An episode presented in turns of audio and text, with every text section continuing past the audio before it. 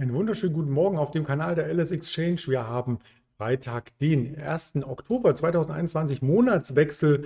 Der September war schon gar nicht so gut. Das wollen wir uns heute genauer anschauen. Wieder die einzelnen Daten, die Statistik untermauerten oder eben auch nicht, denn keine Statistik ist wie eine Blaupause, die jedes Jahr angewendet werden kann. Und ich möchte dazu auch noch auf einzelne Werte schauen, vor allem auf den Dow Jones und über Virgin Galactic berichten. Da geht es nämlich to the moon bald auf diesem Kanal nach dem Intro.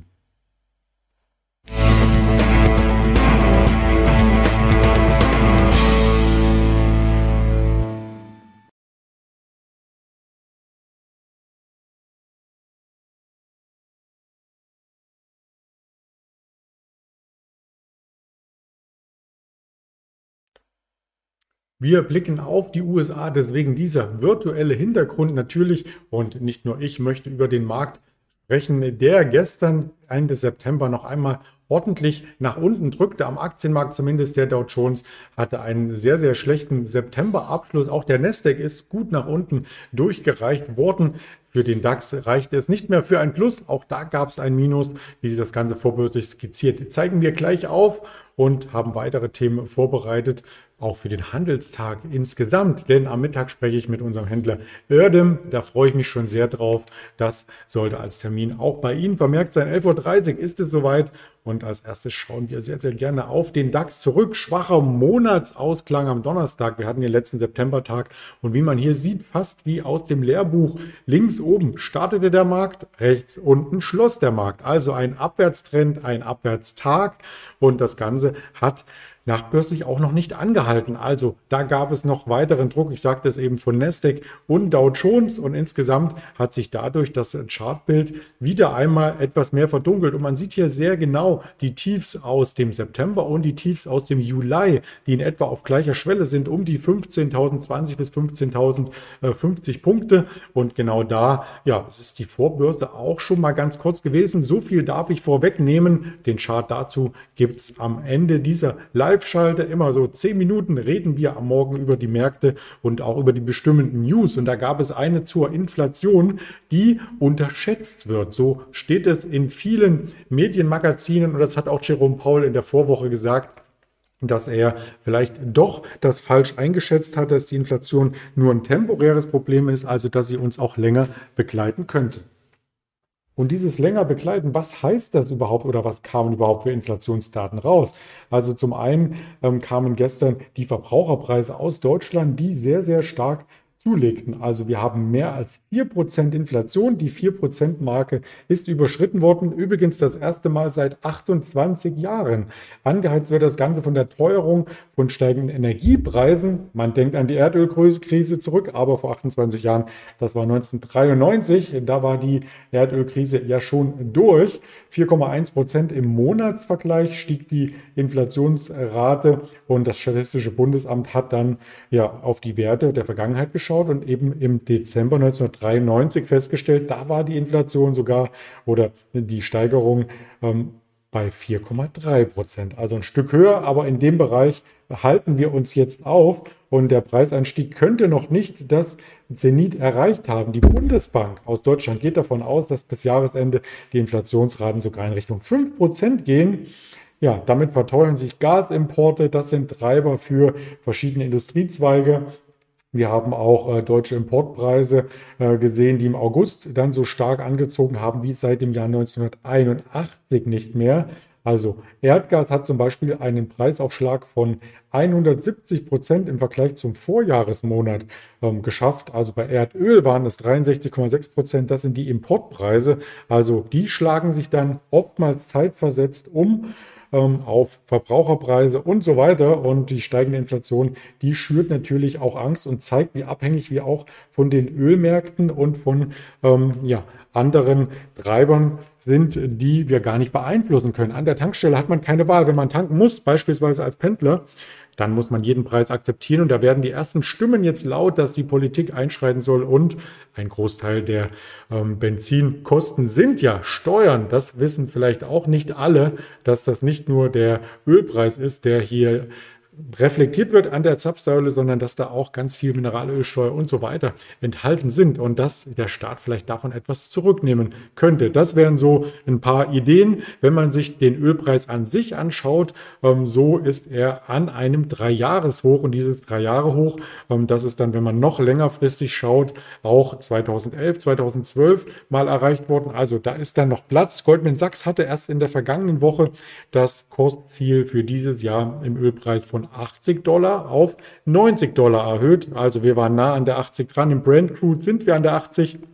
WTI, was hier dargestellt ist, um die 75 und ja, wenn wir bis zur 90 dann noch laufen sollten, laut Goldman Sachs, dann wäre das nochmal ein Aufschlag von 20 Prozent und das dürfte auf jeden Fall bei der Inflation eine Rolle spielen. Das brachte auch die Angst zurück an die Wall Street. Der Fear and Greed Index ist weiter gesunken, ist jetzt genau im extremen Angstbereich bei 25 angesiedelt. Die zwei Tage davor war er noch bei 28 jeweils.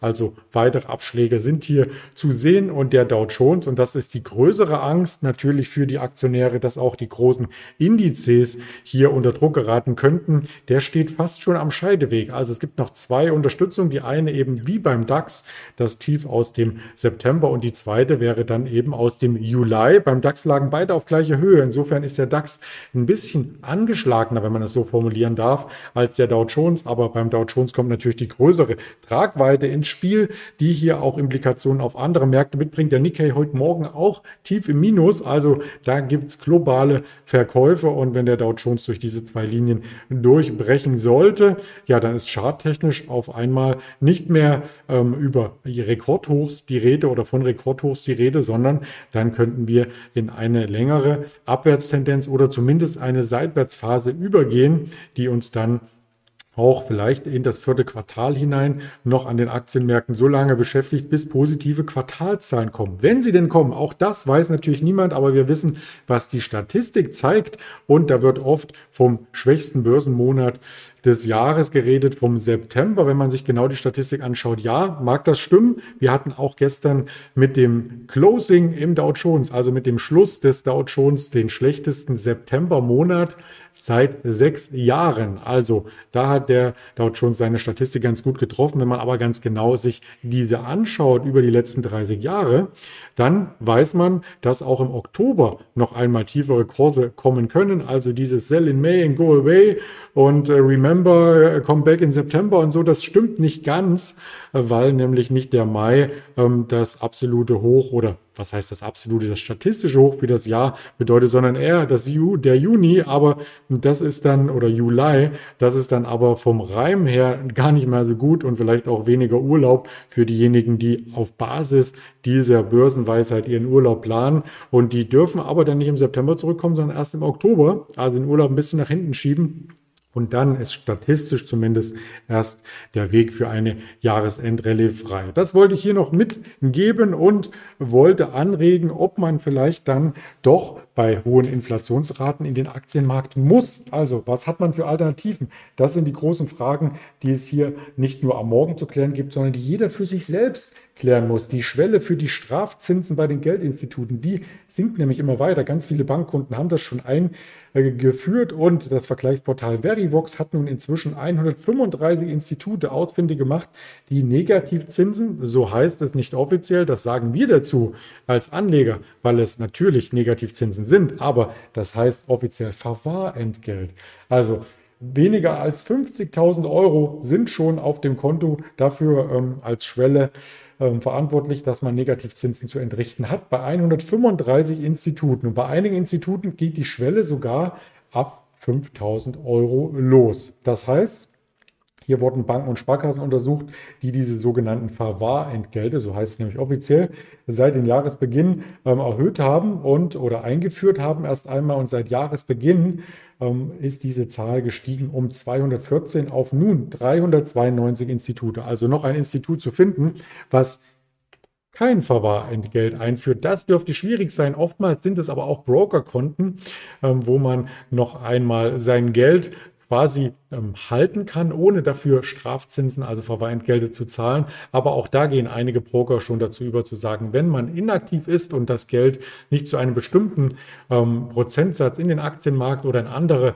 Finanzmarktprodukte investiert hat, dann wird auf die liquiden Mittel hier das Verwahrentgelt fällig. Also das sollte man im Hinterkopf behalten und vielleicht vor dem vierten Quartal oder vor dem Jahresende, wenn sowieso Freistellungsaufträge und sonstiges noch einmal auf dem Tisch liegen bei Ihnen, nochmal genau schauen, ob denn die Bank, bei der Sie sind, das Ganze anbieten und vielleicht diese Hintergrundinfo, die habe ich aus einem bekannten Kreis und auch aus mehreren Foren immer wieder gehört. Es wird dann natürlich, weil es früher kein Verwahrentgelt gibt, neue AGBs, also neue Verträge werden zugesendet dem Kontoinhaber, also Ihnen und mit der Bitte, um das zu unterschreiben. Und Sie haben natürlich immer die Wahl, es zu unterzeichnen oder nicht. Aber wenn Sie es nicht tun und das ist bei der ING DIBA zum Beispiel öfters der Fall gewesen, hatte ich jetzt gehört und gelesen.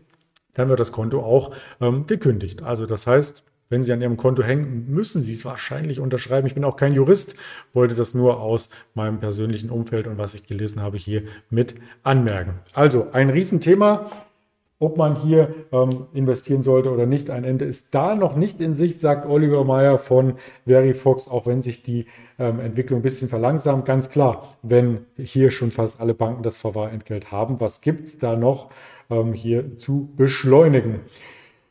Strafzinsen, wie hoch sind die? Das wollte ich auch noch mit einwerfen zwischen 0,55 und einem Prozent. Verbraucherschützer kritisieren das Ganze und so weiter. Das ist nichts Neues. Die Zinsen sollte man im Blick haben mit dem Blick auf die US-Staatsanleihen, denn die US-Zinsen werden voraussichtlich, das sind die aktuellen Äußerungen von Jerome Powell, im nächsten Jahr angehoben und da ist die Schwelle von 1 60 bei den zehnjährigen US-Staatsanleihen ähm, sehr, sehr wichtig. Da sind wir jetzt rangelaufen, haben ein wenig konsolidiert davon, aber man sieht den Aufwärtstrend seit Juli, der ist schon sehr, sehr stark, der erinnert an den Aufwärtstrend, den wir im ersten Quartal gesehen haben und da brach ja etwas Panik an den Börsen aus.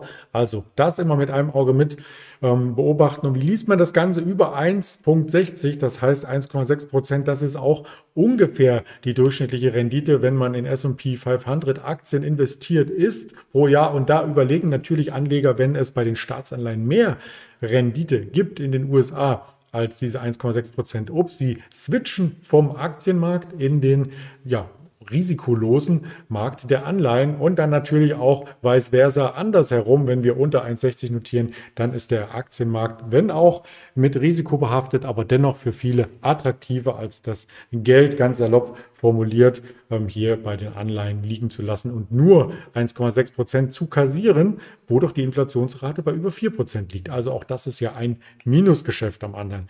Ende. Wir blicken nach oben nicht nur bei den Rohstoffpreisen, sondern auch eine Aktie möchte ich hier noch mit vorstellen. Richard Branson darf wieder abheben. Da gab es ja einige Meldungen in der Vergangenheit, was ihn betraf. Die Luftfahrtbehörde die hat das Raumschiff nach der dreiwöchigen Sperre nur wieder freigegeben. Der Milliardär musste einige Zugeständnisse machen. Spaceship 2 heißt das Raumschiff und ja, wie gesagt, das wurde untersucht. Es muss in Echtzeit über die Flüge unterrichten. Der Luftfahrtbehörde FAA, die Vorschläge von Virgin Galactic, die wurden akzeptiert. Und im Juli hatte dieses Spaceship 2, schwieriges Wort, mit dem ähm, Richard Branson, das ist übrigens schon ein 71-jähriger Mann, der immer noch sich das traut, also Respekt von meiner Seite aus Großbritannien, der hatte die Flugsicherungsfreigabe nicht erhalten im Juli und deswegen hatte das Nachspiel ähm, der zugewiesene Luftraumkorridor, ähm, der wurde verlassen und Virgin Galactic hatte das Ganze nicht rechtzeitig angekündigt. Deswegen gab es folgende Startverbote und nun geht das Wettrennen der Milliardäre weiter. Wer zuerst hier am höchsten, am weitesten fliegt. Richard Branson ist ja nicht der einzige Milliardär, sondern auch Amazon-Gründer Jeff Bezos und Tesla-Chef Elon Musk. Die sind in das Geschäft mit dem Weltraumtourismus eingestiegen. Die Frage ist hier, ob die Aktien auch entsprechend reagieren. Und im Fall von Virgin Galactic, da ist gestern ein kleiner Aufschlag verzeichnet worden, aber man sieht, wo die ersten Flüge stattfanden, wie stark die Aktie nach oben ging und auch wieder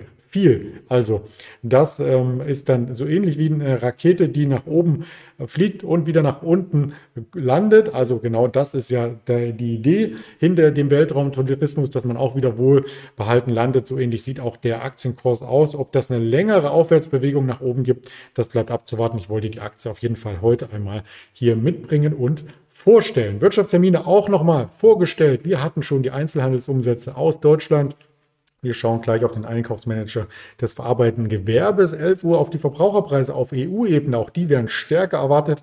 14.30 die wichtigsten Zahlen aus den USA, die Privatausgaben, die persönlichen Einkommen und auch der Market PMI Herstellung 1545 nicht zu vergessen, 16 Uhr ISM Produktion, bezahlte Preise und das Reuters Uni Michigan Verbrauchervertrauen, was allerdings unverändert erwartet wird. Unverändert ist nicht die DAX-Vorbörse, ich hatte es eingangs gesagt, sondern eher unter Druck. 15.150 jetzt aktuell. Wir waren aber auch schon unter 15.100 und hätten damit die Kurslücke aus den letzten beiden Wochen geschlossen und sind nahe an den Tiefs aus September. Die sind bei 15.019. Also diese Zahlen bitte im Hinterkopf merken und vielleicht auch diese einzelnen Kanäle merken und besuchen. YouTube, Twitter, Instagram, Facebook, wie die heißen, das steht hier auf dieser Folie. Bei dem Podcast ist es es einfacher. Man kann LS Leerzeichen Exchange eingeben bei Spotify, Deezer, Apple Podcast und findet dort all diese wieder und kann dann sich auch auf das Wochenendformat vorbereiten, was ich mit den Fight abdrehe am Samstag, also nicht nur heute Mittag noch das Interview mit dem Erdem im Auge behalten, sondern auch das Wochenendformat. Bis dahin wünsche ich viel Erfolg und ja, bleiben Sie unbeschadet am Börsenhandel uns erhalten, Ihr Andreas Bernstein.